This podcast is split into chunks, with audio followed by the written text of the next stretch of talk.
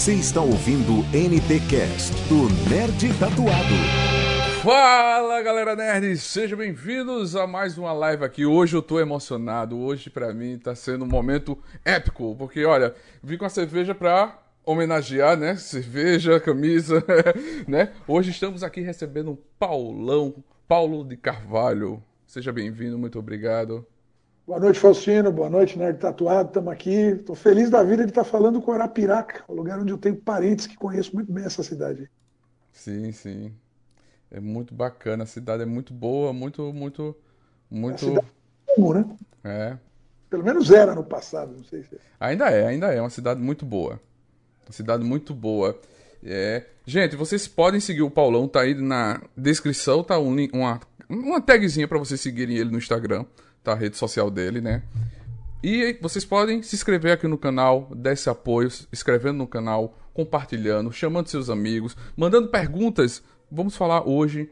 Eu tô realizando um sonho de estar trocando ideia nesse podcast com um cara que me fez ser um bom bebedor de cerveja, um bom conhecedor de música, claro, porque rock, blues sempre aumenta a cabeça, aumenta o conhecimento, né? Tô realizando um sonho. Um dia, eu, eu, eu até briguei com a esposa, na época era namorada, Paulo. Eu disse, olha, um dia você vou fazer o cover dele, vou tocar assim como ele toca. Porque vocês ainda não viram, quem viu sabe, né? Tem shows que ele ficava com roupão, coisa que a gente vai falar aqui, né? E ela disse, Tem uma olha... história do roupão com o Marcelo Nova. Porra, bacana. Vamos, vamos, vamos trocar várias ideias. Marcelo Pô, Marcelo Nova é, é um rock and roll bacana.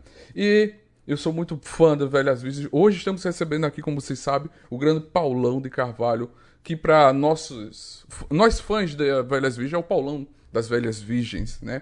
Ele é roteirista, compositor, escritor de livros, vocalista da banda Velhas Virgens e fundador, cervejeiro, coritiano, né? Seja bem-vindo, Paulo. Muito obrigado por estar aqui, porque eu não posso esquecer desse timão que você ama de coração, tem tatuagem. Tem né? tatuagem, tá aqui. É... É isso aí.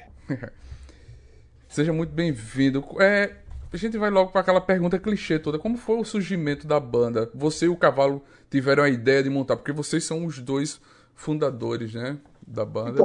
Então, é, eu sou eu sou filho de uma geração em que todo mundo tinha sonho de montar uma banda de rock, né, gente? Eu cresci ouvindo Creedence, Beatles, Stones, Led Zeppelin, bandas brasileiras como Made in Brasil, Joelho de Porco, Terço, é, depois as bandas dos anos 80, que essas nos influenciaram muito proximamente. Então, a gente sempre sonhou em ter uma banda, né? Quem é dessa geração. E eu conheci o Cavalo numa escola de música em 1986, aqui na zona norte de São Paulo. E em 85, eu tinha ido para o Rock in Rio 1. E antes de ir para o Rock in Rio, o primeiro batera da banda, que é o Rick, que é um amigo meu de infância, nós dois íamos entrar numa escola de música, né? Ele ia aprender a tocar guitarra solo e eu base. Não tinha muita explicação para isso. A gente foi para o Rock in Rio e aí a cabeça da gente mudou, eh, a gente conseguiu poupar algum dinheiro lá, os dois entramos numa escola de música e eu fui aprender a tocar baixo e ele batera. Esse foi o primeiro núcleo das Velhas Virgens. Nessa escola eu conheci o Cavalo e aí o Cavalo tinha um, ele é guitarrista, né? Ele tinha um baterista amigo dele e ele queria que eu fosse o baixista do, da, do, da, dupla dele. E eu queria que ele fosse o guitarrista da minha dupla, que eu era baixo e batera. Eu consegui convencer ele a vir para o meu lado. o primeiro ensaio que a gente fez em três, eu moro aqui no pé da Serra da Cantareira, e a gente fez a duas ruas de onde ele morava na época, em 86, a gente passou a tarde inteira tocando Soul Lonely do Police, que era a única música que eu sabia tocar. Que ela é muito simples, né? Ela só é um pouco cadenciada, né? A gente passou o dia tocando aquilo que era só o que eu sabia fazer no baixo, ele na guitarra e o, e o, e o, e Rick na, na, na batera. E aí um dia, a gente já ensaiando tal, ele falou, você tem um nome para a banda? Eu falei, eu tenho. Ele falou, eu também tenho. Falei, Qual é o seu? Ele falou, Convenção de Bruxas. Eu gostei bastante, achei legal. Eu falei, ele falou, qual é a sua? Eu falei, é Banda das Velhas Virgens, mas eu acho mais a sua mais legal. Mas ele gostou tanto de Banda das Velhas Virgens que eu fiquei convencido, eu não era nem tão apaixonado por esse nome. Era o nome do filme do Mazarop, né, de 1981, 82, é um dos últimos filmes dele. Aliás, não é um grande filme dele, ele tem grandes filmes, mas esse especialmente não é um, um filme ótimo. Mas o cavalo, se ele não gostasse, cara, dessa, desse nome, talvez não tivesse ficado. Não, não era uma coisa que eu amava. Mas com o passar do tempo se tornou meio que um símbolo do que a gente faz, né? um rock de bêbado, um rock de boêmio, em português, procurando uma linguagem brasileira para boemia, para diversão, para o rock and roll mesmo. E Velhas Virgens é um negócio meio esculhambado, parece um puteiro. Assim, né? Então eu acho que casou bem, mas já são 35 anos com esse nome, eu já devia ter me acostumado mesmo. É. A gente, Velhas Virgens é sinônimo de, de uma marca hoje, né? Hoje vocês fazem camisa, livros, tem, tem cerveja. livros, cerveja, né? Cerveja, tem a cerveja da Velhas Virgens, tem um monte de coisa. Estamos a caminho disso. É, Velhas Virgens é, é, uma história, eu acho que, como eu, acho que. Eu tô com 35 anos, eu acho que eu nasci junto com as Velhas Virgens. Então, é, você é de 86, sei, né? Sou de 86. Nasci junto com vocês. A música minha que fala disso, né? Eu sou da geração putz, putz. Eu nasci em 86, cresci vendo os caras com a mão nos ouvidos, riscando vinis e fazendo ruídos. O DJ não toca nada! O DJ. A gente arrumou uma confusão com os DJs com essa música da é, Imagina a confusão. Mas essa a composição é sua e do, do, do, do, do cavalo também, ou só sua? Como faz a composição? Acho das... que essa, essa daí é minha. É, é, eu diria que uns 70% das canções das Velhas Virgens são minhas, tem uma outra parte que é do cavalo e algumas parcerias, né? Então, é, eu, eu, eu, sempre trabalhei muito sozinho, né? Porque como eu sou baixista, originalmente, eu faço uma linha de baixo e aí eu faço uma linha de voz em cima da linha de baixo e aí eu consigo melodia e, e, e, e harmonia é, com uma cara bem tosca, assim, que funciona muito pro rock and roll, né? Uhum. Então, assim, eu sempre trabalhei muito sozinho. Os primeiros discos das Velhas a maioria das músicas é minha e eu fiz todas sozinho, né? É fácil fazer rock and roll, não tem dificuldade não. É só você ouvir coisas boas em português, e isso aí você consegue ouvir do Bezerra da Silva, você consegue ouvir do Chico Buarque, você consegue ouvir do Luiz Gonzaga, Jackson do Pandeiro, tem que ouvir boa. Tem que ouvir coisa boa. Gente que sabe lidar com a língua portuguesa, né? Coloquial. Sim. Então, é, é eu fazia as letras sozinho, a música sozinho. Aí, com o passar do tempo, eh, eu consegui, por exemplo, desenvolver um jeito de trabalhar diferente com o cavalo. Eu mandava a letra, ele musicava, ou ele mandava a letra, eu musicava, é, ou ele mandava uma melodia, eu criava uma letra em cima. A gente trabalha numa parceria que não é junta os dois e faz junto. Ele me faz, ele faz uma parte e envia para mim, eu faço a outra. Eu nunca consegui sentar com alguém e fazer, sabe, em paralelo. É, escreve uma parte, outro escreve a outra. Ah, não, não funciona. Eu faço alguma coisa, ou musical ou, ou, literal, e aí o cavalo completa, depois eu mudo mais alguma coisa. Eh, nessa pandemia temos feito coisas remotas, né? É. Encontrando, mando, mando uma linha de baixo para ele, mando uma melodia uh, cantarolada, ou mando uma letra para ele musicar. É assim que funciona a, a, nossa parceria, assim.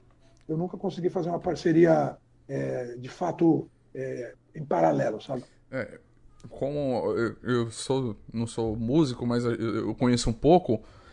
Antigamente era mais difícil fazer isso remotamente, porque hoje em dia você tem plaquinha, tem drive, tem alguma coisa, você pode ter um mini estúdio em casa. Antigamente tem que juntar todo mundo e ir pro estúdio, né? Hoje tá mais fácil. Você tinha que trabalhar em turma, né? Era igual jogar bola, você precisava juntar algumas pessoas, porque sozinho não dava. Então uma banda você fazia o mesmo, né? Hoje você consegue é, é, virtualmente fazer todos os sons, né? E isso fez, inclusive, essa, essa filosofia do DJ que eu sacaneei na música se tornar uma indústria poderosa, porque o cara é, não só ele, ele sampleia sons, mas ele, ele, ele compõe, né? Ele compõe trilhas, ele ou sampleando ou tocando umas notas também, ou buscando coisas na é, é outra linguagem, né? É outro momento, né? É, esse trabalho que a gente fazia de bandas quando eu comecei a ouvir bandas e ver shows de rock, era um trabalho mais é, é, é, é um trabalho mais real de, de contato, de, de, criar coisas junto. Eu não acho que é mais, melhor nem pior, só acho que é diferente. Triste de quem não se insere no tempo em que está vivendo. Triste do que fica chorando porque o tempo dele passou ou porque ele chegou muito antes da época dele. É, essa é a época que estamos inseridos. O rock and roll está no underground, ele está muito fora da mídia. Eu acho que isso é, é ótimo para ele se recarregar e re, repensar, ressignificar o seu papel dentro do mundo. Né? é muito, é muito é, interessante para mim estar tá no underground de novo porque você vira, você vira guerrilheiro. Sim, rock and roll, é. Guerrilheiro. Nasceu para questionar, nasceu para ser contra a cultura, né? Isso, isso é verdade. E, e, e, aproveitando esse gancho, como é ser essa banda independente nesses 35 anos? Como sobreviver, né? Já falei aqui, vocês tem camisas, tem livros, vendem também acessórios da banda. é, bicho, é um perrengue do caralho, né, cara? É ser independente, né? É, a gente nunca quis ser independente. A gente só foi atrás da independência porque ninguém nos queria, né? Aquele sujeito, aquela moça que está no baile, ninguém tira para dançar. Aí ele resolve, ou ela resolve fazer o próprio baile, e aí ela passa a ser significativa, e passa a ter outras interpretações de como interagir com as pessoas, né? A gente lançou o primeiro disco independente, o segundo a gente lançou pela Velas, que era uma gravadora independente do Ivan Lins e do Vitor Martins. Depois quando a gente fez o terceiro disco, esses dois discos depois a gente incorporou na nossa gravadora, que foi criada a partir do terceiro disco. Né? É, quando a gente lançou o terceiro disco, ninguém queria. Simplesmente ninguém se interessou. Aí o cavalo virou para mim e falou assim: Paulão, nós vamos abrir o nosso próprio selo e nós vamos usar uma coisa chamada internet para divulgar. Isso era 1996 ou 7.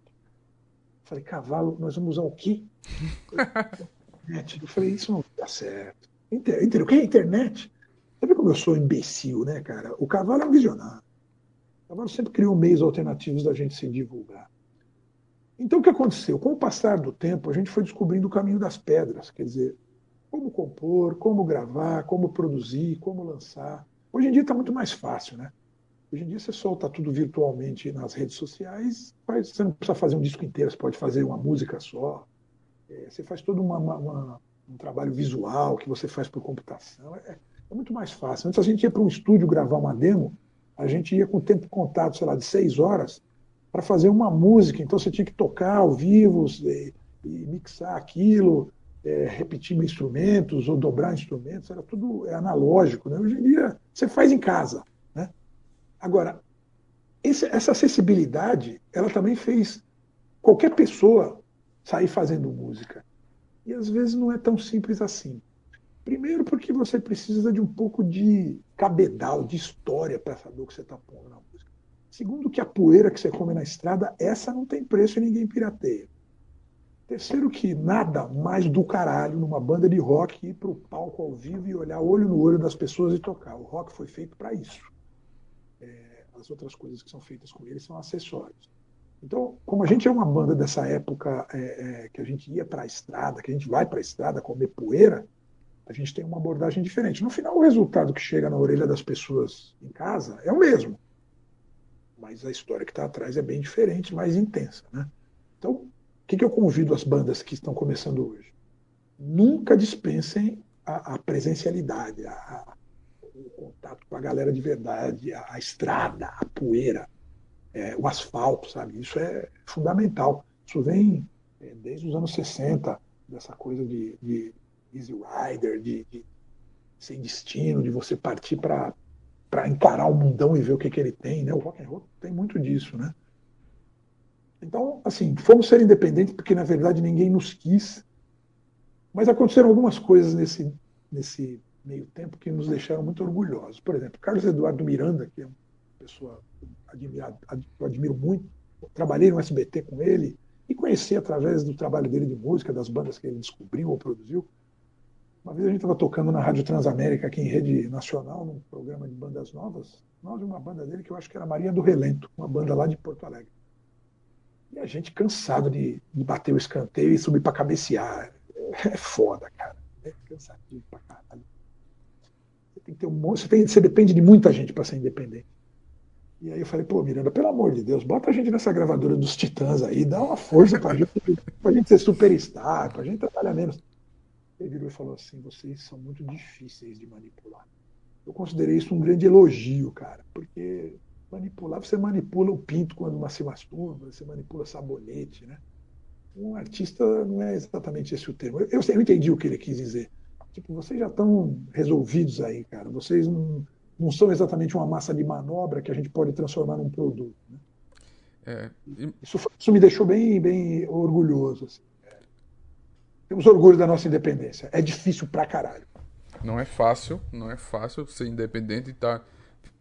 É, é como, como diz, dar cara tapa, vocês deram a cara tapa. E esse é um elogio que eles falaram, ele falou. Isso é um elogio da porra, velho. Tipo, olha, você tem a essência e e a gente não quer mexer na essência de vocês. Cara, isso arrepiou, sério. Porra, E porra. qualquer um que falou, não, foi o Miranda. Não, Falecido. Falecido, Miranda. É, é muito incrível, muito incrível porque vocês têm esses. Falando demais aí, me corta aí se eu falar demais, que eu sou destrambelhado. Vocalistas são foda. Eu, eu tô amando aqui, ó, a casa é sua, sinta-se em casa, você é um arapiraquense, família arapiraquense. Em off ele tava falando, pessoal, ele tem família, ele é de Mata Grande, os pais nasceram em Mata Grande, muito feliz. Ele conhece Arapiraca, não só de, de, de, de nome, mas conhece, já viu Arapiraca. Quem sabe um dia a gente consegue, tá voltando a pandemia. A gente tem uma pergunta aqui que você Nossa, já... cara, seria uma honra tão gigantesca, tão pessoalmente especial tocar aí com meus parentes assistindo, cara. Eu tenho parentes aí em Recife, são duas cidades que eu nunca toquei. É, faltam umas três ou quatro capitais brasileiras só para a gente fechar todo o Brasil, né? Agora, Arapiraca e Recife. Arapiraca eu tenho muitos parentes, muitos mesmo. Tenho primo, prima, tio, amigos. Tomei porra em muito boteco. Você, chegou, Ah, é, é, putz, você chegou aí ao Bar do Paulo, aqui em Arapiraca. não me lembro, acho que não. É, Eu um- é, é, é um, um- um- eu- eu- é um bar de esquina que tem um monte. de- tocava vinil. Bar do Paulo. Quanto tempo existe esse bairro? Isso tem mais de 20 anos. Ah, mais de já 20 devia anos é ter- antigo. Você deve ter ido. Mas, ó, te prometo uma coisa. O dia que eu tiver aí, com show ou sem show, nós vamos nos encontrar para tomar cerveja. Você me leva nesse bar aí do meu xará. Pronto, eu, vou falar com se ele estiver vivo, espero que esteja, porque ele tá um senhor de idade. Eu vou falar, Paulo, vamos mostrar o Paulão, os vinis, porque ele já fechou, ele não abre mais por causa da idade. Ah, Acontece- é, infelizmente. Eu Também, cara. Eu ainda tenho muito vinil, tenho muito CD. Eu sou um cara da antiga. É, é, os melhores sonhos estão lá, né? E falando de DVD, vinil, como foi produzir o DVD de 30, os de 30 anos, que já tá com 35 já, no Love Story? E a produção. e, a diga- diga- e a produção de cerveja. Vou aproveitar do- dois ganchos. E a produção de cerveja, como faz? São duas coisas é, distintas, né? Ah, A gente ia fazer 30 anos, a gente fez DVD em Ponta Grossa, no, no Paraná, fez em Curitiba. Fizemos um DVD, acho que de 20 ou 25 anos, não me lembro, em Porto Alegre. Para uma banda independente, que somos nós no palco, mas três, quatro gatos pingados dando uma força, é muita coisa você gravar fora da sua cidade. Eu lembro que em Porto Alegre a gente pediu para os fãs levarem celulares e gravarem e mandarem as imagens. Essas imagens estão editadas lá. Então aparece celular de não sei quem. Isso foi incrível. E esse era um show de 25 anos em que a gente começava acústico e terminava elétrico. Eu não tenho notícia no mundo que tem algum show de rock que seja assim. Não. Você está sentado tocando ele acústico e depois vai para o elétrico. O show de 30 anos, a gente pensou, pô, o que a gente vai fazer, né, cara, para comemorar esses 30 anos? Onde é que a gente poderia fazer? É, vieram várias ideias, né? Tem gente que quer fazer em estádio, outros querem fazer numa praça pública. O nosso tipo de som não é um som adequado para se fazer em praça pública, para público liberado, porque vai ter muita gente reclamando das referências sexuais, dos palavrões, não? Como se ninguém transasse no mundo, como se ninguém falasse palavrão. É verdade. E ela campeia, mas beleza. A gente pensou, bicho, onde é que a gente tem que fazer? Pô, a gente tem que fazer num puteiro. Num puteiro. Qual é o grande puteiro de São Paulo? Love Store. Lugar que eu frequentei muito, antes, durante, ainda frequento. Frequento agora, não frequento porque fechou e eu também estou casado, agora não posso dizer que eu frequento. Eu frequento.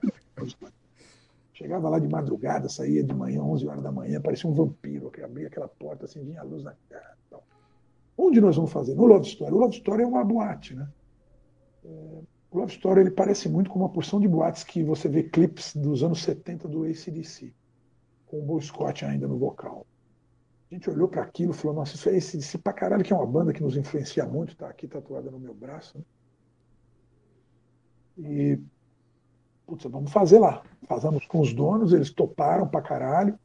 Aí você começa a dimensionar uma coisa que é boa para você e que você tem controle, entendeu? Porque você vai para um lugar pequeno, onde você controla a qualidade do som, onde você vai ter as pessoas, sei lá, 500 pessoas ensandecidas, então a energia vai ser muito poderosa. você vai ter uma iluminação é, meio setentista, meio vintage, assim, que era a cara que ficou o negócio. Então, caiu tudo muito perfeitamente num lugar que a gente fez referência em várias músicas, um lugar que todos nós frequentamos, um lugar com cheiro de xereca. o, melhor, o melhor ambiente de, de, de se.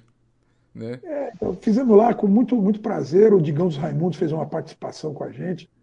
E fizemos sem repetir música, né? tocamos terror ali. E muito orgulho de ter feito esse disco num lugar onde a gente se sente em casa. Né? É, a gente é da noite, a gente é da boemia, da cachaçada mesmo. De, de sair à noite. As pessoas acham que você ir para um puteiro, necessariamente você vai transar com as putas. Tem um puta lugar bom de você bater papo e beber. Às vezes a bebida é um pouco cara. É. Legal de você trocar ideia com as meninas, porque quando você troca ideia com as profissionais e trata-as com respeito, elas te tratam com o mesmo respeito e você aprende muito, porque no fim todo mundo é só ser humano, né? É verdade. Muito, muito legal, muito legal assim. A cerveja já é diferente. A cerveja, a gente sempre bebeu muito. É, a gente sempre soube que a gente tinha um repertório que ia criar, ia ter rejeição, né? muita viadagem, viadagem não, frescura da sociedade. Então a gente desenvolveu logotipos, né? É, que são desenhos animados, né? inclusive tatuados aqui nos meus braços, garrafas animadas. A gente queria atenuar essa coisa da, do sexo explícito. O sexo tem muito a ver com rock and roll, né? Sempre teve, né? liberdade sexual. E a gente queria, queria uh, uh, atenuar essa coisa porque a cerveja sempre esteve presente.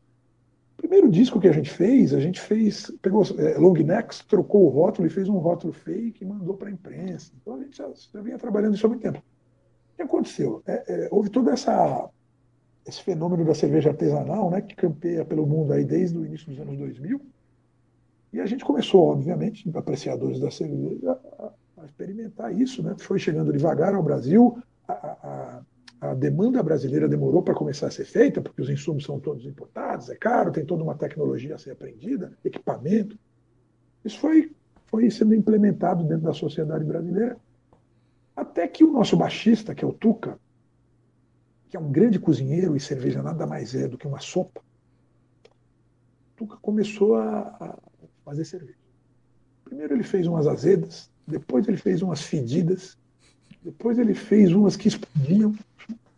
Uma vez que a gente fez, ele fez cerveja, tipo, na sexta-feira antes da gente sair para fazer shows, quando a gente voltou no domingo, chegamos na casa dele, o armário que ele tinha posto a cerveja tinha explodido. Caramba, é... né? É. E a fermentação foi excessiva. Eu bebi todas elas, cara. Eu bebi a fedida, eu bebi a azeda, eu bebi a que explodiu. Ele falava assim, vai te fazer mal. Eu falei, olha, é cerveja, não despreze. é cerveja. Até que chegou um aniversário dele que ele fez, sei lá, quatro qualidades de cerveja, todas de autoria dele, todas excelentes. Toda a cerveja da festa foi ele que fez. A gente conversou e falou assim, pô, Tuca, tá na hora da gente tentar fazer esse tipo de souvenir, porque os fãs da gente, os fãs de qualquer banda, de qualquer artista, eles querem é, ter experiências, imersões né, especiais. Né? Então a gente faz camiseta, a gente faz é, é, roupa íntima para mulher, a gente faz N coisas e a gente resolveu fazer cerveja como um gift também para os fãs.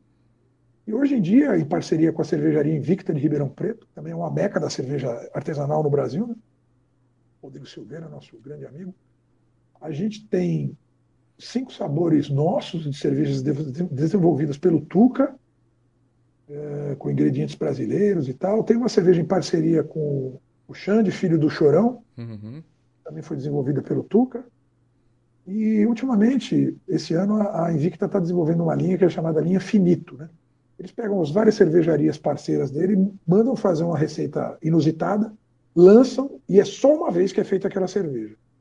Por isso que chama Finito. Uhum. A gente já lançou algumas cervejas nessa linha.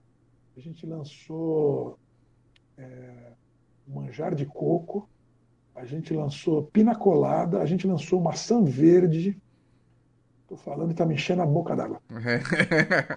Próximo lançamento, dia 16, vai estar tá na, na, praça aí. Quem quiser, tiver interessado, entra no site da Invicta que recebe em casa no Brasil inteiro.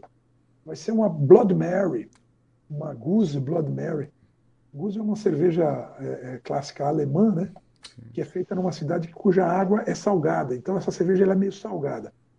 Como a gente está. O Blood Mary é um drink com, com tomate e, e, especiarias e outras coisas, pimenta e tal. É, esse estilo casa muito bem com isso. E é, e é, uma bebida, eu sugeri, na verdade, esse, essa Blood Mary Sour, né? Sour não, Goose. Porque é um drink que eu costumo tomar para rebater a ressaca. Hoje, amanhã, eu faço esse Blood Mary, que é com suco de tomate e vodka, né? Que é aquele drink que você vai tomando e vai dando aquela limpada na serpentina para você já atacar de novo. Então, primeira mão para vocês, semana que vem é, vai estar à disposição aí para as pessoas comprarem e receberem. Pela linha bacana. Tem outras cervejas é, é, diferenciadas e, e, radicais aí. Vai ter essa Mary, desenvolvida pelo Tuca, que é o nosso baixista, e eu vou te falar, cara, se a gente soubesse, a gente não tinha feito nem banda, a gente já tinha começado com cerveja, já vendeu muito mais cerveja que disco. e, e, e, e diga-se de passagem, um adendo, que vocês são a primeira banda a trabalhar com cerveja. E, e, tá com à frente, você, como você falou, você é uma banda visionária. É, na internet, apostou na internet, a banda independente, e a cerveja, porque não tinha bandas esse DC veio depois de vocês. Iron Maiden veio depois de vocês. Essa galera veio depois da cerveja. Cultura lançou uma cerveja antes da gente. Foi? É, aqui no Brasil. Acho que sim. Mas com receita de um, de um integrante da banda, assim, eu não tenho notícia no é. mundo que alguma banda é, é, e, se, e distribua a própria cerveja, tenha parceria. Porque, na verdade, o Faustino, a gente não tem quem faça, então a gente tem que fazer, entendeu? Não adianta alguém chegar para a gente e falar assim: ah, vamos fazer a sua cerveja. Eu quero saber que cerveja é, eu quero saber se a cerveja é legal, eu quero saber como ela vai ser vendida, eu quero ajudar nisso, eu quero participar, quero ganhar também nisso. Sim. A gente faz das tripas coração aí para sobreviver de música com dignidade. E a cerveja é mais um produto desses que a gente coloca no meio, porque afinal de contas, se não vender, a gente bebe. bebe. É. E falando de beber, também você tem histórias de bar. Você já montou, acho que quantos bares? Dois, três? É, vamos fazer uma contabilidade aqui. O primeiro bar é, foi um bar do meu pai, no Pari, aqui em São Paulo, em 1981. Era dele o bar, mas eu trabalhava. Depois eu montei um bar em 1990. Só durou três meses na, na, na Vila Madalena. Era um, uma sanduicheria que eu, eu arrendei e aí comecei a abrir mais tarde para arrumar dinheiro. Durou só três meses. Mas foi muito bom, porque a gente comprou, sei lá, por 5 e vendeu por 20, três meses depois. Bacana. Eu e meu irmão éramos sócios. Aliás, esse meu irmão, que é o Celso, era o primeiro vocalista da banda, infelizmente. Ele faleceu recentemente, agora em fevereiro. Hum. Ah, é, depois desses, aí sim, os bares de rock. Eu tive um bar de rock no início dos anos 2000, aqui na Zona Norte de São Paulo, que era o Rock and Roll Bar, em parceria com o irmão do, do, do Tuca, que é o, o Zé Boy durou alguns meses. Esse era um espaço cultural para bandas novas e tal. E não tinha essa história da cerveja artesanal ainda. Em, 1900, em 2010 a gente abriu, a gente começou a fazer nossa cerveja e abriu um bar de cerveja artesanal aqui no Horto Florestal, próximo de onde eu moro. Esse bar fechou em 2018, foi o bar que durou mais. É, foi o bar que eu acho que deu mais certo, né? Mas todos eles eu bebi boa parte deles. Esse da, do Horto eu ia de quinta-feira lá e era uma delícia. Imagina. Aí eu pegava e começava a discotecar meus sons, as pessoas falavam assim: dá para você tocar tal música? Não. Porque o bar é meu, eu toco o que eu quero. Você quer tocar? Você vá no monte o seu bar. No meu, eu toco o que eu quero. É verdade. E as pessoas curtiam a, a ranhetice brincalhona com isso. Né? E durou, pô, durou oito anos, cara, e foi muito legal. É, eu tenho um recorde curioso nos meus bares. É, meus funcionários nunca me, é, me protestam, nunca me processam, porque a cerveja é liberada, a, a, a brodagem é, é, livre também. É, esse bar lá, o Rock and Roll Bar, eu lembro que eu fechava as portas, dava a hora, né? E aí os funcionários começavam a jogar baralho. Eu não jogo, eu já tenho outros defeitos, outros vícios piores. Eu ia servir chopp para os caras, os caras falavam, ô chefe, mas você está servindo chopp para gente? Nós somos funcionários. Eu falei, ué, vocês estão jogando, eu não estou. E, e, a mesma coisa a gente fazia no, no, no, no Velhas Virgens Rock Beer, que era esse bar que fechou há pouco, em 2018. É, a gente sempre trabalhou assim, olha, tá afim de beber? Bebe. A maioria dos bares de cerveja artesanal tem uma torneira com água, para o cara não ficar consumindo a cerveja. Eu me recuso a botar a torneira com água para que os funcionários não bebam. Meu amigo, vamos beber, vamos ser felizes, ninguém vai ficar mais rico ou mais pobre por causa é. do outro dois. É, não pode deixar a cerveja destruir, né? Pode é, estragar. Ah, não, mas cerveja é a bebida do encontro, cara. Então vamos nos encontrar. É verdade. É, hoje a banda, a formação atual é você, vocalista Paulão, a Juliana Corso, o Ale Cavalo, o Tuca Paiva, o Simon Bro e o Felipe, né? Cirilo. Cirilo, guitarra. né? Na guitarra. Já tiveram outras formações também, né? Como é esse entrar, sair. Essas cabeças mudando, é bem. Ô Faustino, você sabe que o entra e sai é que faz o mundo crescer, né? Atrito, né? É, é, muito complicado você manter uma banda por tanto tempo. Você veja, saiu gente de bandas é, é clássicas em que as pessoas ganham muito dinheiro e são muito famosas, como os Rolling Stones. Como é que não ia sair gente da nossa? Montar banda é muito fácil, difícil é manter. O Lê me dizia o seguinte: não traga gente casada para sua banda. É sempre mais complicado. Mas o fato é que, com o passar do tempo, as pessoas vão achando parcerias na vida. E aí você vai tendo que dar satisfações para as outras pessoas. Você vai tendo filhos, né? É mais complicado. Então, assim, eh, a banda começou comigo, com o Cavalo, com esse meu irmão que cantava, porque nenhum de nós conseguia cantar e tocar, e com o Rick na batera. Depois o Rick saiu, nós tivemos assim alguns anos trocando de baterista e não fixava. Meu irmão saiu, aí ficamos eu e o Cavalo, veio o Lips e o Fabiano, aí a gente teve uma formação no início dos anos 90 que durou mais. O Lips nunca foi um grande baterista, mas ele bebia igual um gambá, e eu tinha muita admiração por isso nele. Ele era muito a cara da banda. O Fabiano tocava guitarra e com isso a gente fez as nossas primeiras demos. O Fabiano estudava agronomia no interior de São Paulo e ele só vinha para São Paulo nos finais de semana. Isso dificultava muito o nosso trabalho para tocar durante a semana. Chegou uma hora que não deu mais para ele. Aí o Caio entrou e aí a gente talvez tenha tido a primeira formação mais, mais coesa da banda. Lips na batera, bebendo que nem um gambá. Caio na guitarra, jovem pra caralho, pintando a unha de preto lá no, Bittencourt. É, cavalo na outra guitarra, eu no baixo e na gaita, que foi um instrumento que eu fui aprender a tocar no início dos anos 90 na Universidade Livre de Música aqui em São Paulo. Hoje, Universidade Tom Jubim. A gente gravou o primeiro disco com essa formação, né? O Foi Bom para Você. O segundo disco entrou um baixista para eu poder ficar mais livre para ser um vocal mais, mais frontman, né? Entrou o Edu no baixo. No terceiro disco, o Edu saiu, entrou o Tuca no baixo, que é o nosso cervejeiro, que está desde então. E essa formação, com Tuca no baixo, é, eu na voz, Cavalo na guitarra, Caio na guitarra e Lips na bateria, durou muitos discos, né? Uh, nesse segundo disco, a Cláudia, que dançava na banda, começou a cantar. Eu compus Abre Essas Pernas para a Rita Lee gravar, mas a Rita ouviu a música e falou que história e não podia gravar aquilo. Hum. E aí a Cláudia, eu cheguei para a Cláudia e falei, Cláudia, não tem ninguém para fazer esse dueto. Você canta? Eu nem sabia se ela cantava, porque ela só ia dançar, né? Nos shows. Ela, ela curtia dançar, né? As meninas da nossa banda, aliás, têm uma história boa. A gente sempre teve muita mulher no nosso show, porque a gente sempre falou muito de sexo, de putaria, com bom humor.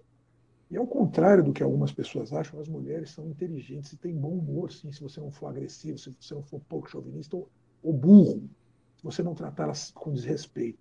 Então sempre teve muita mulher na nossa, no nosso show, e isso é bom pelo seguinte: onde tem mulher, tem muito público, tem homem.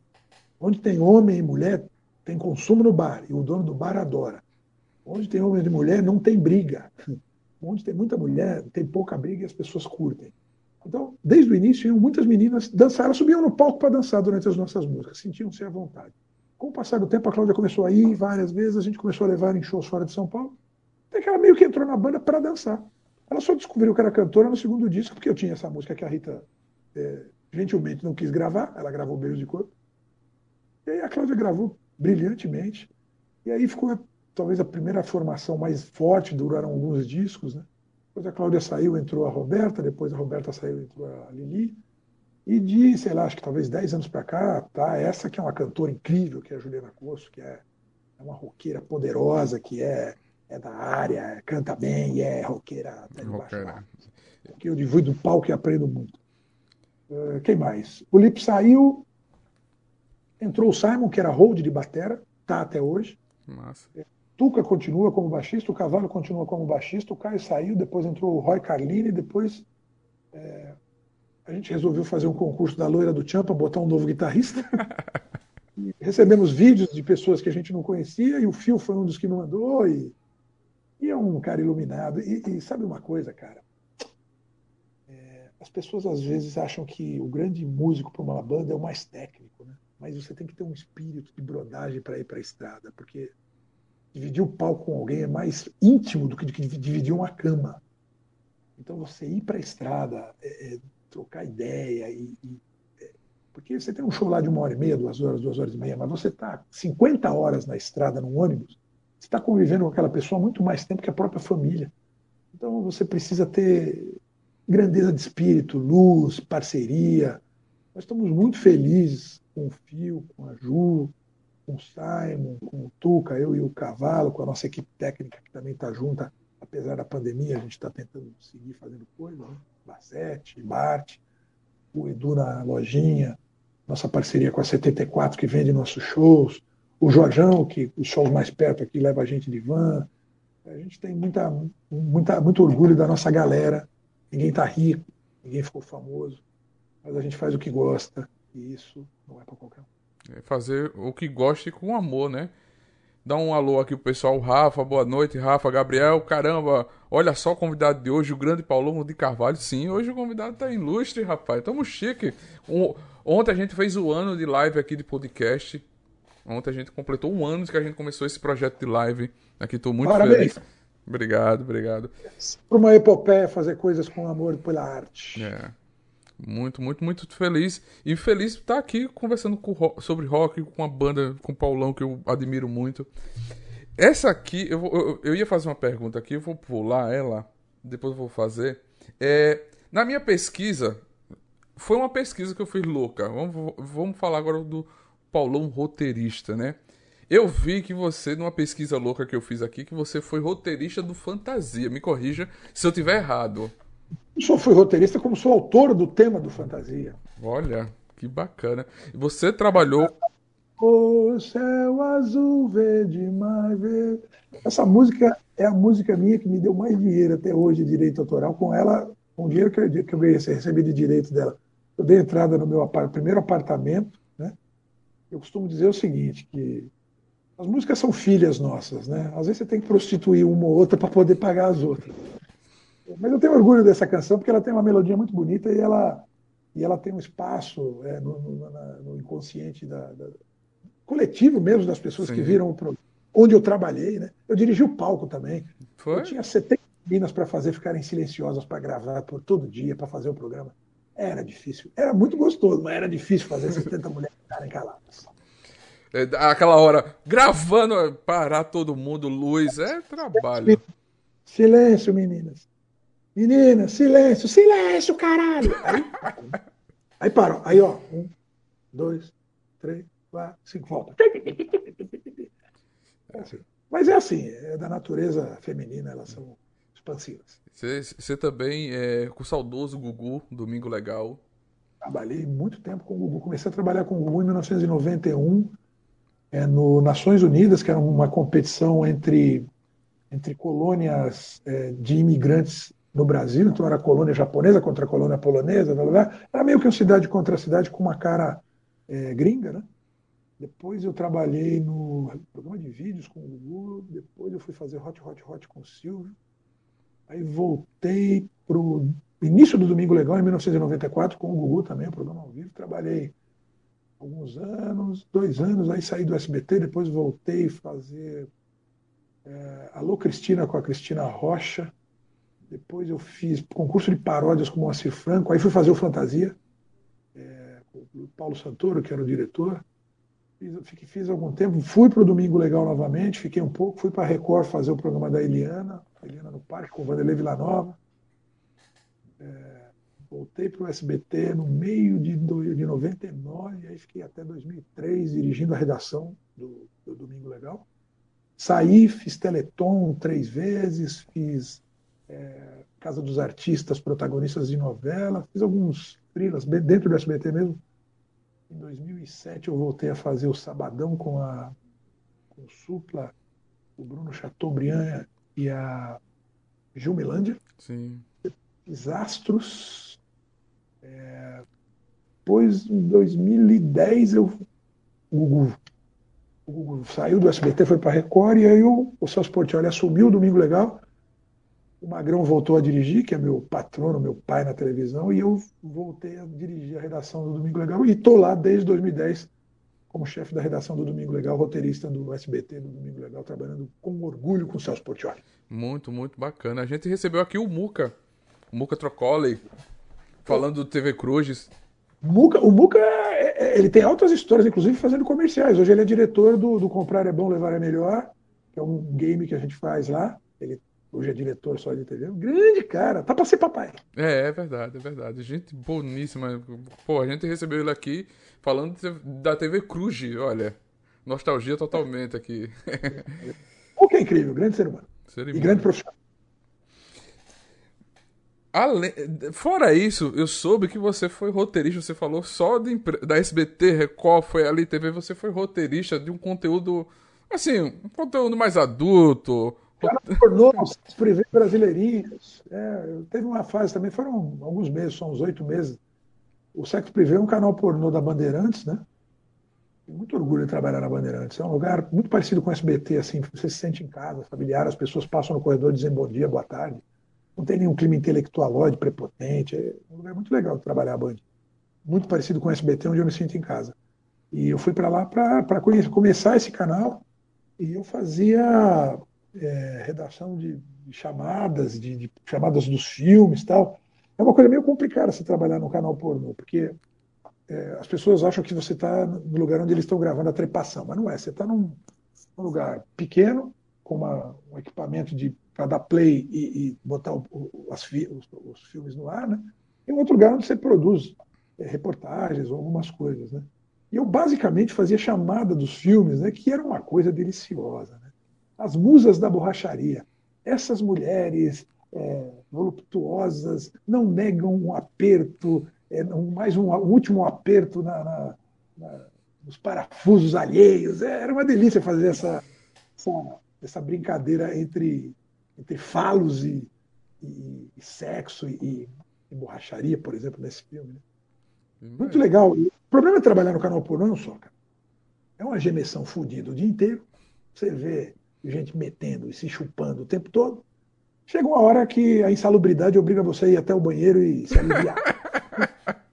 é, licença aqui, cinco minutos, a pausa do café, né? É, você tem que voltar e, e... Mas olha, eu produzi algumas reportagens, né? a, Bandeirantes ela tem muitos canais pequenos e emissoras de rádio pequenas também lá dentro. Né? Se você andar na Bandeirantes, você já viu aqui no, em São Paulo, cada canto que você chega tem uma emissora de TV. As pessoas brincam até que você abre um banheiro para entrar, tem uma emissora de rádio, uma emissora de TV. E o, o canal pornô não é diferente disso, é num cantinho lá também, no subsolo. Então, para você arrumar uma equipe é, externa, por exemplo, para fazer é, reportagens, né? porque tinha um, um informativo ali dentro, tudo, tudo dentro desse padrão de canal pornô, né? Você arrumar uma equipe era muito difícil, tinha uma por mês. Eu lembro que teve uma, uma feira, a Erotica Fair, que a gente arrumou uma equipe para ir fazer e a gente tinha que entrevistar o máximo de gente possível. Eu entrevistei vários atores e atrizes pornô com porra na cara. a gente tinha acabado de descer do, do Polidense, do Polidense Lecado. E eu vou voltar naquela história que eu falei do Love Story. Você está lidando com, eventualmente, atores pornô, a mulher, o cara está com porra na cara. Você trata as pessoas com respeito, porque ele está trabalhando. E você que foi lá para entrevistar, não é? E aí as pessoas te dão o melhor delas. Então, eu vou te falar que faz uns 10 anos que eu trabalhei nesse canal. E até hoje ainda vai matéria que eu ajudei a produzir. Ah, é. E ainda. E, e, puta, tem uma história muito louca. Eu estava trabalhando no canal pornô, meu cunhado queria me foder. E aí, numa, numa, num jantar de Natal, ele virou para o meu sogro e falou assim: Fala aí, fala aí pro meu pai no que você está trabalhando. Eu falei, estou trabalhando num canal pornô atrás das câmeras escrevendo chamadas. Para eu trabalhar na frente, faltam 3 centímetros. que incrível, olha. Boa resposta. Não tenho vergonha de nada que eu faço, não, velho. É honesto, é... não tá machucando ninguém. É... Faz com amor o seu trabalho, seu... É isso que vale. É, faço com tesão mesmo, e tento fazer o melhor possível. É. Fazer, fazer um trabalho no canal pornô com tesão é meio perigoso. Né? É, é verdade. É como você disse, dá aquela pausinha pro café, aquela pausinha. Eu vou aqui no café, no banheiro, dá aquela aliviada e volta. Não aguento, senão não aguento. É. Mudando, é, é, a gente estava escutando aqui, para fazer a pauta, escutando alguns singles das Velhas Virgens. E, Paulão, é nítido a emoção que você traz na interpretação de Retalhos de Cetim, do Benito de Paula. Existe alguma história ou motivação além da homenagem para o próprio Benito? Olha, a primeira história é porque eu amo Benito de Paula desde sempre. Eu, eu cresci vendo é, Chacrinha, Barros de Alencar, Dárcio Campos, Carlos Imperial, todos esses programas de televisão popularescos. E eu vi todos esses sucessos populares. É, é, e, e cresci cantando essas coisas todas. E Benito de Paula eu sempre amei. Eu acho que são refrões incríveis, grandes melodias, histórias ótimas. Eu acho o Benito um puta pianista. Então, eu fiquei extremamente feliz quando tive a oportunidade de conhecê-lo e, a, e a, a, chance de gravar com ele. Primeiro ele botou piano numa música nossa, né, a última partida de bilhar. Oh, depois a gente música... falei para ele, falei, pô, Benito, a gente queria gravar é, Retalho de Cetim. Ele falou, ah, não tem nenhuma versão blues. A ideia de vocês é fazer blues? Eu falei, é. Ele falou, então manda pau. É, quando a gente foi gravar com o Benito, é, a participação dele em piano, é, eu lembro que eu cheguei no estúdio e o pessoal da banda estava dentro do estúdio mesmo, ajeitando o equipamento e tal. E eu fui lá atrás e o Benito estava meio que sozinho, né? Pessoas às vezes ficam, por admirar demais alguém, ficam meio distantes, né? Falei, pô, não posso deixar o cara sozinho aqui, vou fazer pelo menos uma sala. E fiquei trocando ideia com o Benito e ele de uma simpatia, de umas histórias incríveis. Ele contou histórias absurdas da noite paulistana, da, da, da carreira dele, né? A história dele que é, é, eu não me lembro se é a Sarah Vaughan ou a Ella Fitzgerald, que vieram, uma das duas veio para o Brasil e ele tocava numa boate. Ele é autodidata, né? Ele tem uma, uma, um ataque no piano muito semelhante ao Thelonious Monk. Sim. Você vê? E a gente estava gravando com ele e ele não estava acertando uma frasezinha. Eu falei: Você quer que a gente cifre para você? Ele falou: Não sei ler. Eu faço. Eu falei, gentil pra caralho, humilde. Aí, bom, ele, a história que ele me contou. Ele disse que tocava nessa boate, e aí a Sarah Vaughan, ou a Ella Fitzgerald, não lembro, uma dessas lendas do jazz, ela estava tocando no Brasil, e o dono chegou e falou, ó, ela vem aqui hoje à noite com os músicos dela, mas ela não vai dar canja, então você não insista. Aí o Benito virou assim e falou, ah, vai dar canja, vai cantar, vai. Aí tá lá ele tocando, chegou a ela com o pianista, ele pegou, começou a fazer graça no piano, o pianista já se engraçou, foi junto. Do pianista dela, para ela foi dois palitos. Aí disse que estava ele, essa lenda do jazz, e o pianista dele tocando, fazendo não sei o quê. Daqui a pouco ele levantou e saiu. E deixou ela e o pianista dela tocando no lugar dele. E foi para o outro lado da rua. Aí disse que o, chefe, o dono da boate falou: Meu, você está maluco? Você deixou? Ele falou: Ah, vou tomar uma cerveja ali do outro lado da rua. Deixa eles tocando lá no meu lugar um pouquinho, pô. Esse é o Benito de Paula, cara. É muito... Eu fui ver um show do Benito, eu já vi alguns, né? Mas fui ver um show em especial aqui no Bourbon, no Shopping Bourbon, aqui perto do, do estádio do Palmeiras. E eu tô lá vendo o show, cara. Ele daqui a pouco para de tocar. O filho dele também é pianista, né? Acho que é o Rodrigo Veloso. Isso. Ele deixou o filho dele tocando. E aí ele saiu do palco. Falei, cara, o que está acontecendo, né? Daqui a pouco ele volta com outro cara, um cara meio sem graça, assim, como se fosse um, um técnico. Ele entra debaixo do piano e começam os dois a mexer embaixo do piano, enquanto o filho dele está tocando, como se estivesse trocando a óleo um carro, sabe? E eu falei, cara, o que está acontecendo? Aí depois do show, eu fui lá no camarim e falei, pô, Benito, o que aconteceu que você entrou debaixo do piano? Ele falou, ah, quebrou uma corda ali, não sei o que foi. Eu fui chamar o técnico da Fritz Dober para ele ver lá. Ele falou que não era, eu falei, então entra aqui, vamos ver, vamos consertar. E o show comendo, o filho dele tocando, e eles dois mexendo embaixo do piano, Benito embaixo do piano. Benito é uma figura, cara. É, é uma lenda e, e, a emoção que a que você se refere é, quando eu gravei Retalhos do Cetim é porque é uma música que tem muito significado na minha vida boêmia, muito mesmo. É, cantei com o coração, que é basicamente o que eu sei fazer quando eu interpreto. Ficou muito lindo, ficou emocionante e nítido o, o, seu amor, o seu sentimento. Em todas as suas músicas que você traz. Não só nessa, mas nessa tem um, um Paulão forte lá dentro, né? As pessoas, as pessoas, sabem reconhecer a coragem e a, e a sinceridade, cara, em quase tudo que você faz. Até podem não gostar do que você faz, mas te respeitam pela sinceridade e pela coragem. Sim, sim, é verdade. É, é, a gente falou sobre música, sobre. Você viveu também momentos de rádio, né? Você foi, você trabalhou em rádio, na, na no, acho na Transamérica no 96. Não, não, é, é, vamos falar 98. Sobre... Eu fiz faculdade de comunicação, né? Em paralelo com a música. Eu me formei no mesmo ano que eu montei as Velhas Virgens. Então, eu sou radialista formado. É, o, o, radialista ele não trabalha só em rádio, ele trabalha em radiodifusão e a, a onda da TV também é radiodifundida, né? Sim. Então, as pessoas que trabalham em TV, ela pode ser jornalista ou pode ser radialista. Eu sou radialista formado. Eu trabalhei é, na Rádio Globo, AM, em 1987, 88, com o Paulo Lopes e o Gilberto Barros. Antes disso, eu fiz estágio e, de, e trabalhei na 89 FM, que é a Rádio Rock aqui de São Paulo. Né? É, a Rádio Rock começou comigo e com o Ricardinho Mendonça, que é Xavier Mendonça, que é do, do Encrenca hoje. O Ricardinho do Encrenca fez faculdade, nós estamos juntos. E Fomos estagiários juntos na 89 FM, em 1985, 86. E a gente, enquanto estagiários, é... nossa, tem uma história muito louca. A, rádio, a 89 FM, chamava-se Pool FM, e ela tocava balanço, funk e tal. E ela foi adquirida pelo grupo da Rádio Cidade. Só que, tipo assim, a Rádio Cidade só ia tomar posse da rádio é, e mudar de nome para 89, a Rádio Rock, em dezembro de 1985, se eu não me engano, ou 84, acho que 85, 85.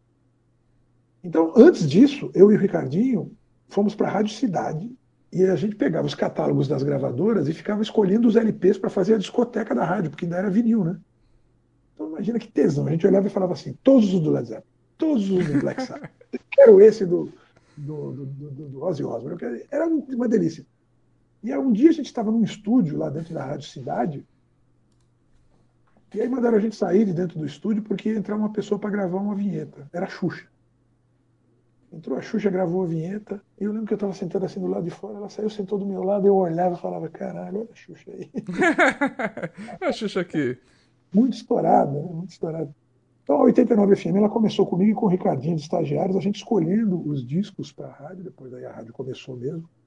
E aí eu fiz de tudo dentro dessa rádio. Eu atendi telefone, limpei vidro, é, ajudei a montar a programação dentro da rádio.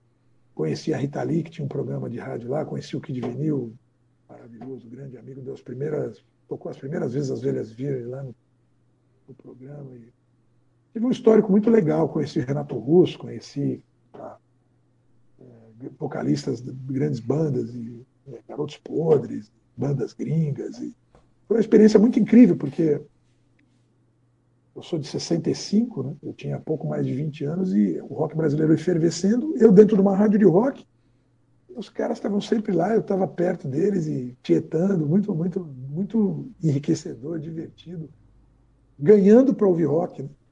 Melhor ainda, né? É um momento incrível. Depois aí eu fui fazer rádio AM, né? Vou ver se eu fiz mais alguma coisa de rádio. Acho que foi só isso. Depois aí fui para TV e fiquei. Mas rádio é sedutor, assim. É uma coisa que eu gostaria de fazer de novo, se eu pudesse. Sim, sim. É, é leia aqui umas perguntas. É, Messinho, pode mandar perguntas, pode participar enviando perguntas. Gabriel, não sei. É, o Gabriel está perguntando: será se o Paulo poderia dar uma canja? Posso, posso tentar, é que para segurar o celular e tocar é complicado. É... Peraí, vamos ver se eu consigo botar isso aqui de um jeito. Ah, que dá para. Ah, peraí, é, o bagulho não vai. Vamos ver. É, não sei se vai. É, mas eu vou ter que tirar o fone, cara. É, vamos ver. Ficar. Ficar. Tá me ouvindo ainda aí? Tô ouvindo, tô ouvindo. O violão só está.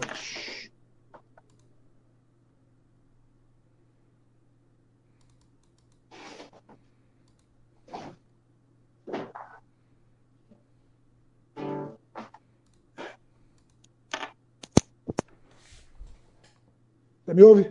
Sim, tô ouvindo, tô ouvindo sim, estamos ouvindo. Ouve o violão aí? Sim. Deixa eu dar uma afinadinha aqui.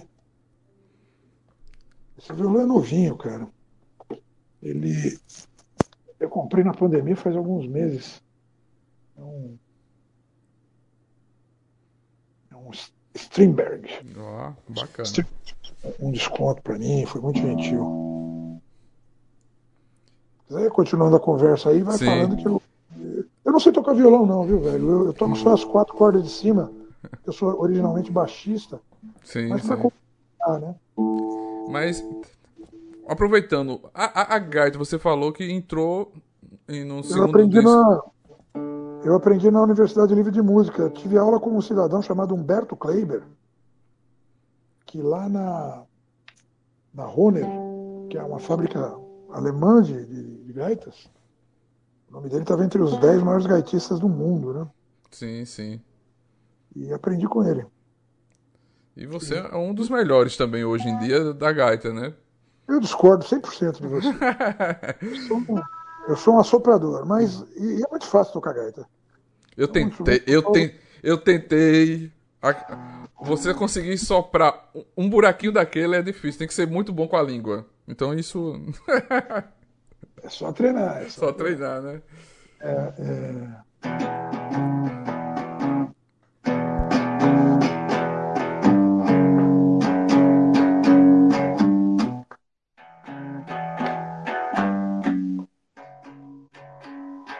Você diz que me ama, mas não me engana. Você quer o meu dinheiro.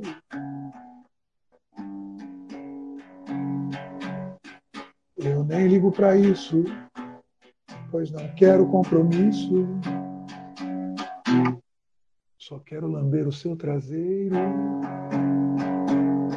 Você pensa que eu tô nessa e se perde pela pressa de me enrolar. E nem nota a diferença, muito menos a conveniência de me deixar usar.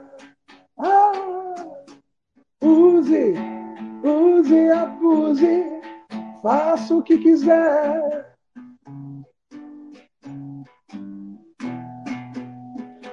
Use, use, abuse enquanto puder. Se você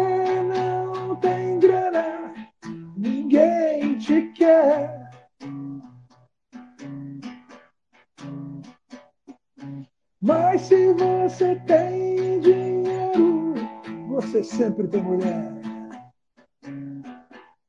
A que você quiser, nem sempre é a que você quer, não. Uou, uou, uou, uou, que incrível. É, essa música vai estar no podcast, esse bate-papo vai se transformar no podcast próxima semana, gente. Vocês podem ficar ligados aí que a gente vai estar num podcast. Muito obrigado, Paulo. Que emocionante ter você cantando aqui. É, a gente já está quase chegando no final da nossa live. Ah, algumas últimas perguntas que não poderia deixar de, de, de falar, né? De fazer que como é voltar a fazer show depois desse da pandemia que vocês fizeram a live, o workshop que A gente fez um. Essa, essa gravação aí desse workshop, ela foi mais ou menos tranquila, porque era num estúdio com pouca gente, distanciamento e tal, né? Eu já tinha tomado a primeira dose da vacina, foi tranquilo. Mas a gente já fez alguns shows mesmo. A gente faz. A gente tem dois shows, um show com a banda, elétrico, que é o Bar Me Chama, em cima do último disco que a gente lançou. E a gente tem um que é meio que de clássicos do, do, do underground, dos nossos sons. Somos eu, o Tuque e o Cavalo, às vezes a Juliana. É, são versões acústicas desses sons e eu conto histórias. A gente é meio que um stand-up, eu conto histórias da, das gravações, das músicas e tal. É um show que a gente faz em três, em lugares menores, que facilita também para os contratantes é, não terem que despender tanta grana com passagem, com, com som, né? É um, é um show, é um show mais pocket que a gente criou para poder rodar mais também, é uma alternativa para tocar em locais, locais menores também. E com a banda ainda não, mas com esse aí a gente já voltou a fazer shows presenciais, com distanciamento das pessoas, com protocolo, com tudo direitinho. Eu confesso para você que são dois sentimentos é, antagônicos. Um é o sentimento de medo dessa pandemia, porque todo mundo quer viver e você não sabe direito como é que a coisa vai funcionar. As pessoas às vezes bebem, nem todas mantêm o distanciamento, às vezes sob uma pressão psicológica fodida também de querer sair desse momento horroroso que a gente está, então quer te abraçar, quer se aproximar, e isso não é bom para ninguém, não só para nós. Né? Esse é um, um, sentimento. O outro sentimento é o de voltar para o palco, de ter contato direto com as pessoas, de poder levar um pouco de entretenimento e diversão para esse momento difícil. Esse é o mais legal de todos.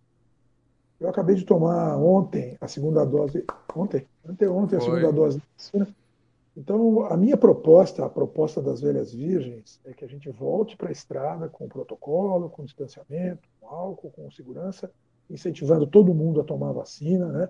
incentivando todo mundo a manter a- a- o distanciamento na medida do possível, mas voltar para a vida. A gente não pode ficar deixando o medo nos atrelar e nos impedir de viver. Viver enfiado dentro de casa não é viver. A gente tem que voltar encontrar as pessoas e esperar por esse momento especial de abraçar e beijar quem a gente ama, honrar quem se foi e voltar a tocar. Então, é, a minha opção e a opção das velhas virgens hoje é voltar para a vida. Então, é esse o sentimento. Estava emocionado quando fiz os primeiros shows e creio que nunca mais vou conseguir fazer sem me emo- me emocionar. A gente foi alijado de uma coisa que a gente ama, que é o contato com o nosso público, que é tocar rock and roll e tocar o terror e se divertir e é, recuperar isso vai ser uma coisa muito especial. A Vai. gente tem estado esperando por isso e eu, eu, eu conto que isso vai voltando. Havia todo um cenário de, de rock pra, de casas médias e pequenas e, e, é, que a gente fazia muito parte, né? E que muito, boa parte dessas casas fecharam, muitos promotores não têm condição de continuar pro- promovendo esses eventos. Então, é um- um- uma estrada que a gente vai ter que pavimentar toda de novo, sabe? Toda esse, essa estrutura de, de casas médias e pequenas, que é, na verdade, a que mantém o, o rock verdadeiro vivo no Brasil. O Brasil é um país com muitas manifestações musicais muito mais populares que o rock. Então, eh, esses bares pequenos de rock and roll, esses eventos que tem, eles são fundamentais para a sobrevivência de uma puta quantidade de profissionais dentro e fora do palco e para pessoas que gostam de rock and roll poder ter contato com isso. Então, isso vai ter tudo que ser refeito. A gente vai, vai trabalhar com, com unhas e dentes e, e com coragem para reconstruir esse cenário do rock and roll brasileiro. Então, é uma mistura de medo e, e alegria e emoção fodida. E o medo está cada vez menor e a emoção e a alegria estão cada vez mais fortes. Isso é rock and roll. A, a minha esposa, ela pediu para eu fazer essa pergunta. As letras poli- politicamente corretas é super necessária. A, como a não é não e a marcha da vacina são reflexões e amadurecimentos desses anos Eu, todos. eu, acho que, eu acho que seria impossível a gente ficar com esse complexo de Peter Pan e ficar a vida inteira falando as mesmas coisas. A gente mudou e para a gente continuar passando sinceridade para as pessoas, a gente tem que falar as coisas que a gente pensa. Então eu acho que eu tenho uma filha de 10 anos, o cavalo tem filho, as coisas mudaram um pouco, né? É, então a gente tem outras visões sobre muitas coisas. Eu, eu, eu não sei se o termo correto é amadurecimento, eu diria que são outros pon- pontos de vista. Porque eu continuo pensando em sair de bar em bar pela noite atrás de cerveja e mulher. É. Algumas pessoas, erroneamente, sem conhecer nosso trabalho, acham que a gente é uma banda machista ou agressiva. A gente tem mais de 150 músicas e eu desafio qualquer um a achar uma onde a gente aconselha alguém a agredir mulher, a desrespeitar a mulher. O máximo que a gente fala é o modo como a gente não as compreende. Agora, tem muito mais música falando que a mulher nos encheu de porrada. Ontem você acabou comigo. Ou a pessoa que quer introduzir o dedo no meu ânus tal. Homem bonito, homem lindo, né? Então, eu acho que o que a gente faz, na verdade, cara, é agregar humor é, a essa coisa boêmia, entendeu? E o fato de ter tantas mulheres fãs da banda, e isso é fácil de averiguar nos shows, só mostra que a gente definitivamente trata as com igualdade. E o mais que tudo, velho, se você for olhar, é, todas as mulheres têm pais, irmãos, maridos, e, e elas sabem que algumas coisas que a gente fala, apesar de meio sórdidas, são absolutamente verdades. É verdade. Tem uma pergunta aqui da Kari. Paulão, você já viu o filme Drunk? É, mais uma rodada que a música dos Sim. Velhas Virgens seria uma boa trilha sonora do filme. Ah, é. Sim. É, putz, achei esse filme meio, meio, meio triste, assim, meio dramático, cara. Achei que os caras estavam tentando recuperar essa coisa da alegria para viver, mas eles todos estavam muito deprimidos, sabe? É, numa sociedade é, é, é, nórdica ali, me parece que na Suécia, na Noruega, eu não sei, onde é tudo muito liberado, é tudo muito avançado, e eles todos muito tristes, casados, e a bebida re, é, re, re, reinaugurando a alegria né, na vida deles. Eu acho que é, é, tanto se criou é, lendas sobre o uso das drogas em geral e da bebida em especial, que, que, as pessoas ficaram com medo de usar o lado lúdico, divertido da bebida. Porra, você vai beber? Não dirija, não vá atropelar ninguém. É, tente botar um, um limite para aquilo, tente comer alguma coisa antes e tal, mas curta aquela luz, aquela, aquele momento de elevation é. que a bebida nos dá, aquela sensibilidade alterada, aquela visão diferenciada das pessoas, aquela emoção de ser humano, sabe? É muita coisa legal que o álcool consegue nos dar. Tem muita coisa triste também, mas na vida tem vários lados, né? Então, é, esse filme ele tinha um, teve um, um, alguns momentos, são professores de meia idade, às vezes é, um pouco dramáticos. Eu, eu vejo a bebida de um jeito mais divertido, cara. Mas assisti o filme e pô, tem uma coisa na internet, cara. Pegaram umas imagens do Coringa é, com, o, com, o, Joaquim Fênix, né? É isso. E pegaram, e pegaram uma música nossa, que é Uma Lágrima no, no Rosto, e fizeram um clipe com imagens dele, que é uma música que fala do artista com uma lágrima no rosto.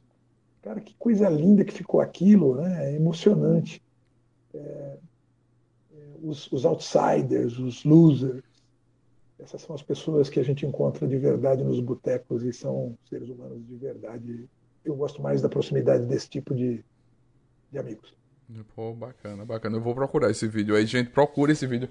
É, eu não posso deixar de falar dos seus livros, né? Como é produzir? Você está lançando o livro Doze Homens do Samba, já produziu Sim. Na Terra das Mulheres Sem Bunda. Como é essa paixão de escrever livros também? Eu sou roteirista, né? Meu negócio é escrever, assim. É, é sempre vou escrever para ser falado, né? Para televisão, então você escreve para o seu pro locutor falar, fazer roteiro de, de edição, fazer roteiro de, de, off e tal. E aí fazer letra de música e vamos chegando nos livros, né?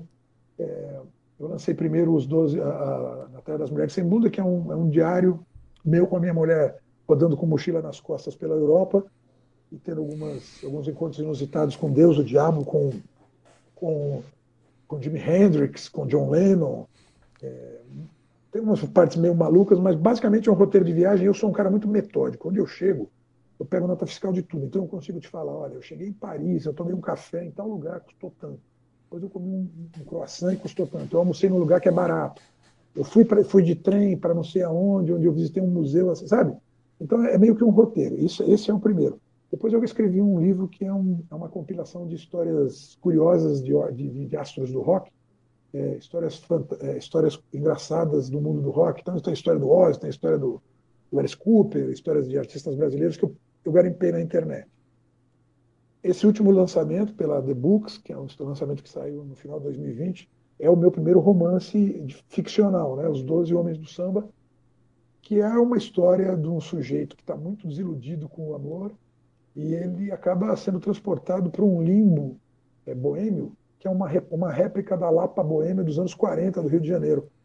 E lá é um lugar muito curioso, porque não amanhece, lá o, o, o cassino é liberado, é, o sexo é liberado, o jogo é liberado, a bebedeira é 24 horas por dia. Então ele vai para um paraíso dos boêmios. Só que ele não sabe se ele está vivo ou morto. Então, ele, nesse paraíso dos boêmios, ele vai ter que decidir se ele quer viver ou quer morrer.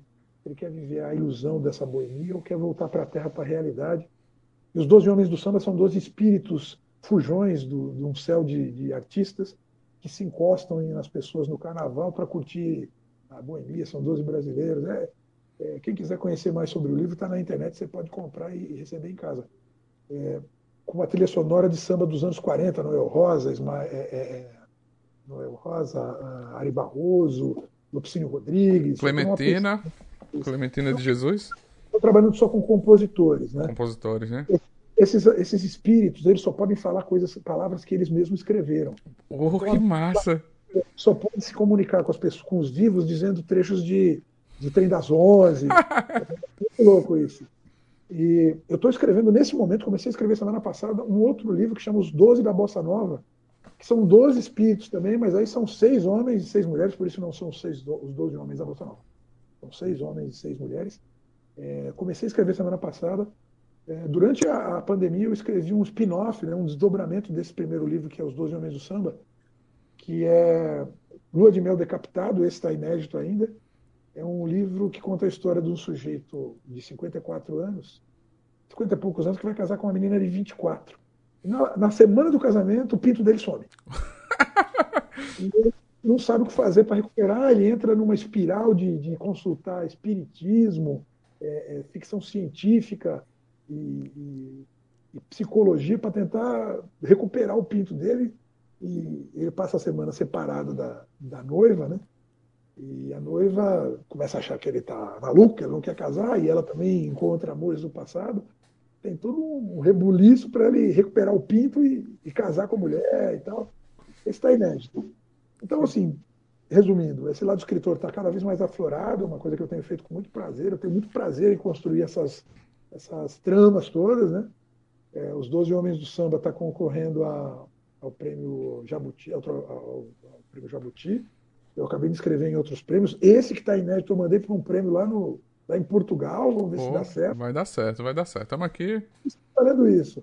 É, é, novamente, Faustino, é uma coisa assim. Você primeiro faz uma coisa com muito prazer, com muita alegria, e manda para frente como um bumerangue, esperando que volte com alguma coisa legal também. Eu tenho muito tesão de escrever, e é uma coisa que eu pretendo investir muito no decorrer da, da minha vida daqui para frente.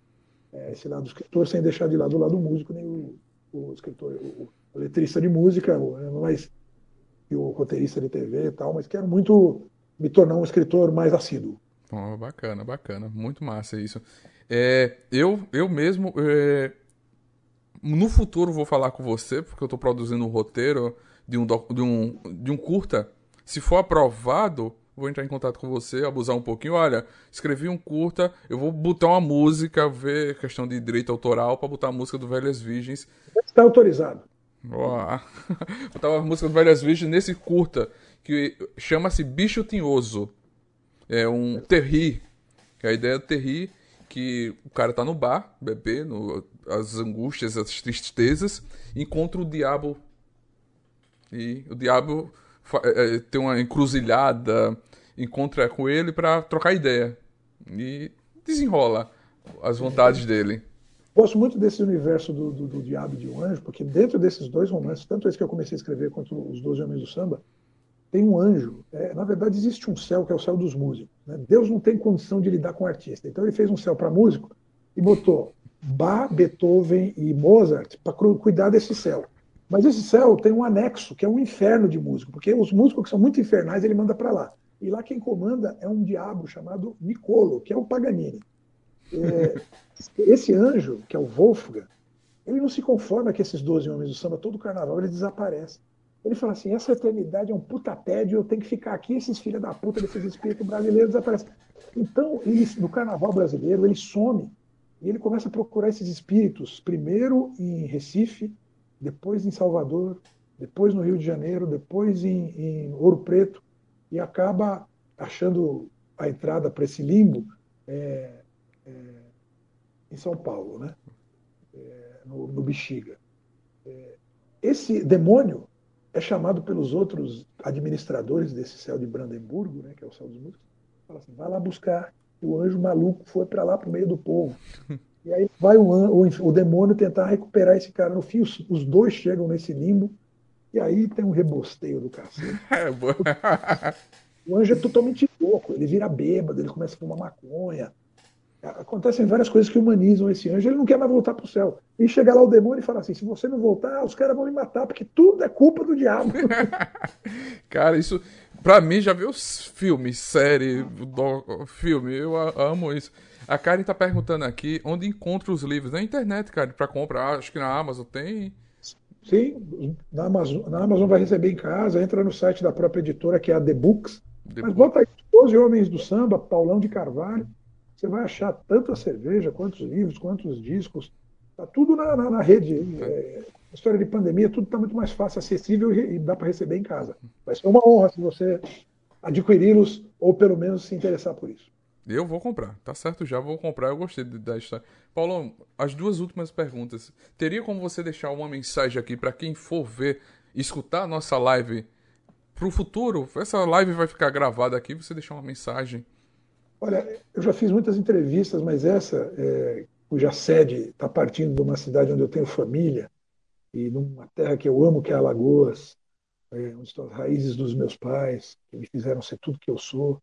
Meus pais saíram de Mata Grande fugidos, porque meu pai tinha uma família um pouquinho melhor de, de grana, minha mãe era mais dura e a família não queria o casamento, então eles vieram para São Paulo, precisaram de doações de pratos e talheres para poder ter como comer. Começaram muito por baixo aqui, em barracão, barracos tal, e meu pai conseguiu, é, através do trabalho, sendo é, policial militar, né, sargento da polícia e motorista de táxi, minha mãe vendedora de Avon, eles conseguiram formar quatro filhos, né? um médico, um engenheiro, um dentista, e eu que sou radialista, músico, bêbado, um monte de coisa. Então eu tenho uma ligação muito íntima com Alagoas, então eu estou extremamente emocionado de estar trocando ideia é, aqui nesse podcast. E queria dizer que a conversa foi ótima, que é sempre bom é, bater papo. E, para mim, eu estou rendendo homenagens à terra dos meus pais e isso não tem preço. Muito obrigado pelo espaço. Eu que agradeço, não sabe o quanto isso me emociona saber, conhecer a tua história. Tá aqui, como eu disse, eu acho que eu falei 50 vezes que eu sou fã de, desde o início. Eu tava fazendo a pauta e relembrando e ver o, o Flash. A primeira vez que eu vi vocês na TV, no, na entrevista do Jô, acho que divulgando Carnavelhas. E aí eu fui buscar na internet, naquela época, internet, 2013 por ali, fui buscar e fui conhecendo a fundo a banda Velhas Virgens, escutando CD, Spotify toca direto. Eu sempre tô consumindo o som, porque é bom. As letras... Eu agradeço. O, que faz a gente estar tá vivo até hoje, Faustino, é essa brodagem, essa pirataria de brodagem, esse interesse é, das pessoas de, de apoiarem a, a, história toda de graça, só por, por, admiração. É isso que fez a gente chegar até aqui. É um, é um mutirão gigantesco que a gente faz de cultura e bebedeira, e gentileza e fraternidade que faz a nossa vida valer a pena. É isso aí. A gente sempre faz uma pergunta para os nossos convidados, que é a última, é para ele indicar um livro, um filme e uma série. Um livro, um filme e uma série. Bom, a série é uma que eu vi agora na Netflix, que, que é Lucifer, que acho que todo mundo viu. Eu acho que tem um pressuposto incrível, que é um demônio que vai morar em Las Vegas, é, Los Angeles, né? Isso. Mas é uma merda porque ele é irregular pra caralho, os personagens não fazem sentido, tem cada episódio parecer de um jeito ou de outro. Mas eu aconselho todo mundo a assistir, porque o demônio em Los Angeles é uma coisa incrível. E o Tom Ellis é um puta é, showman, assim, Sim. fazendo o negócio. Dá pra ter mais uma temporada. Eu acho que é muito irregular, mas é muito interessante. É, o livro, é, tem um livro de um cara chamado Geoff Dyer, chama Todo Aquele Jazz, em que ele fala sobre lendas do jazz, mas sem ser biográfico.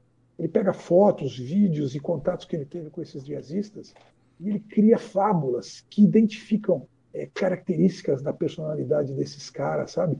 Então você, você entra numa imersão jazzística incrível. Então, todo aquele jazz, Geoff Dyer. O que você quer mais? Um disco?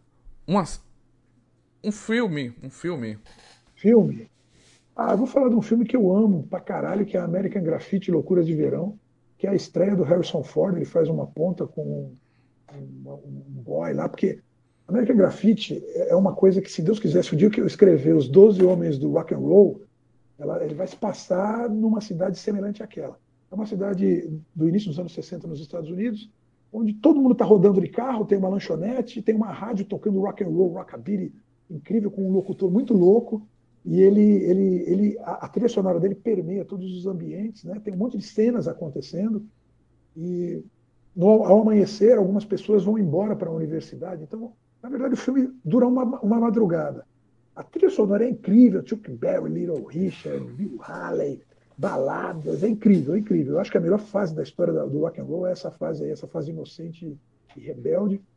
E América Graffiti Loucuras de Verão, um puta filme. Um filme antigo, né?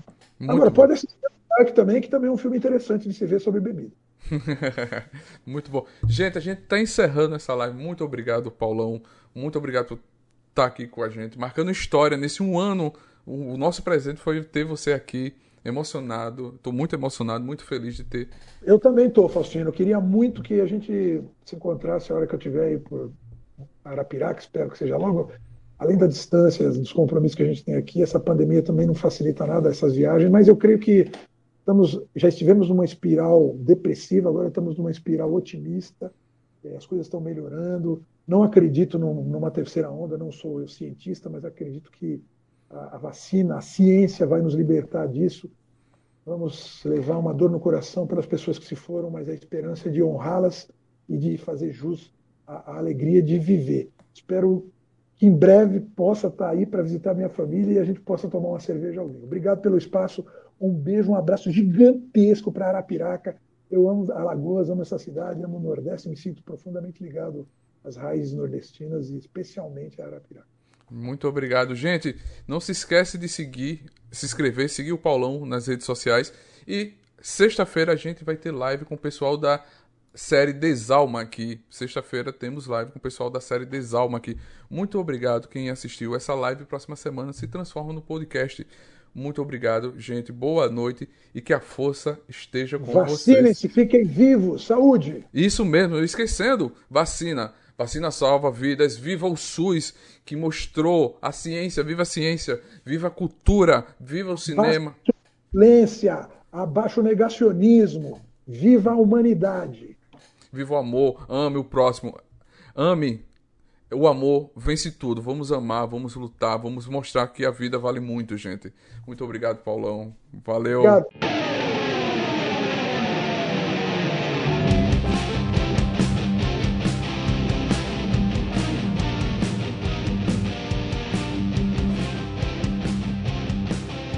Você acabou de ouvir NT Cast, o Nerd Tatuado.